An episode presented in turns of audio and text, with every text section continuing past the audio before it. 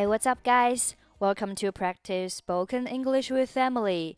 欢迎收听和 Emily 一起练口语，我是 Emily。生活中免不了会出现责备或者抱怨。今天学习一些有关于责备与抱怨的句子和短语。I'm sick and tired of it. 我对这件事感到恶心厌倦。这里的 be sick and tired of 表示对什么感到厌烦、恶心。你可以单独的使用 be sick of，或者是 be tired of。你也可以把这两个单词放在一起，be sick and tired of。比如说，I'm so tired of listening to techno music。我非常讨厌听电子音乐。 I'm fed up with studying French。我讨厌学法语。这里的 be fed up with 表示对什么感到厌倦。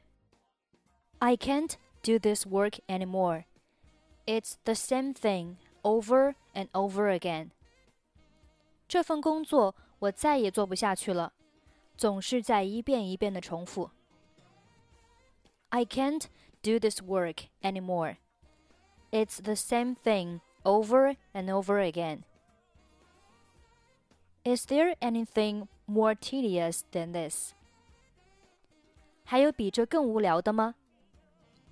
Tedious 形容词表示乏味、烦人的。I'm so angry that I'm speechless. 我气得连话都说不出来了。Speechless 表示无语的。 I'm not happy with the television I bought.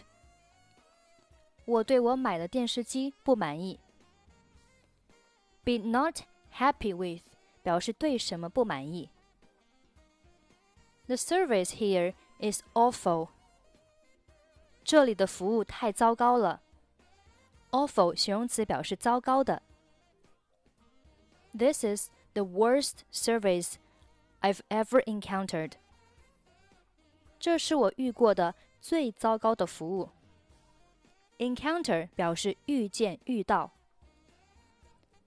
This is pathetic，太令人生厌了。Pathetic 在非正式场合下可以表示差劲的、不足的。我们来听一个小对话。服务员，这食物太糟糕了，牛排没熟，土豆都是凉的。Excuse me, waiter. This food is terrible. The steak is undercooked, and the potatoes are cold. 非常抱歉，我这就拿回去给您换一份新的。I'm sorry.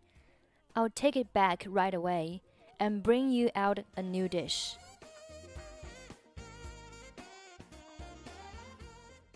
Okay, now let's listen to today's conversation. 你的新车怎么样？How is your new car？别提了，自从我买了它那天起，它就一直给我惹麻烦。Oh, don't mention it. It's caused me nothing but trouble since the day I bought it. 是吗？怎么回事？ 你决定买车的时候看起来可是很高兴啊。Really? What's the problem? You seem so happy when you decided to buy it. 从哪里说起呢？先是刹车坏了，然后大约过一个星期吧，车的引擎就开始出毛病了。Where do I start? First, the brakes went, and then, like a week later, I started having engine problems. 太糟糕了！你没把车开回去让他们检查一下吗？That's too bad. Didn't you bring it in to have them take a look at it? 那就是另外一回事了。我把车开回去的时候，他们说 根据我签的合同，我已经放弃了保修。 我跟他们说，他们从来没有跟我提过什么保修的事。我就这样反反复复的争吵，最后我实在忍无可忍，就走了。That's another story altogether. When I brought it back, they said I waived the warranty in the contract that I signed. I told them they never said anything about a warranty. We went back and forth, and finally, I got fed up and walked out.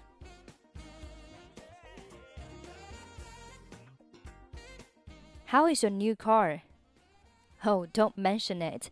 It's caused me nothing but trouble since the day I bought it. Really? What's the problem? You seemed so happy when you decided to buy it. Where do I start? First, the brakes went, and then, like a week later, I started having engine problems. That's too bad. Didn't you bring it in to have them take a look at it? That's another story altogether. When I brought it back, they said I waived the warranty in the contract that I signed. I told them they never said anything about a warranty. We went back and forth, and finally I got fed up and walked out. OK, that's pretty much for today. 想要参与本期节目的跟读版本以及语音打分，欢迎您关注微信公众号“英语主播 Emily”。在公众号里回复“节目”两个字即可加入，或者搜索抖音号“英语主播 Emily” 获取单词发音视频。I'm Emily. I'll see you next time. Bye bye.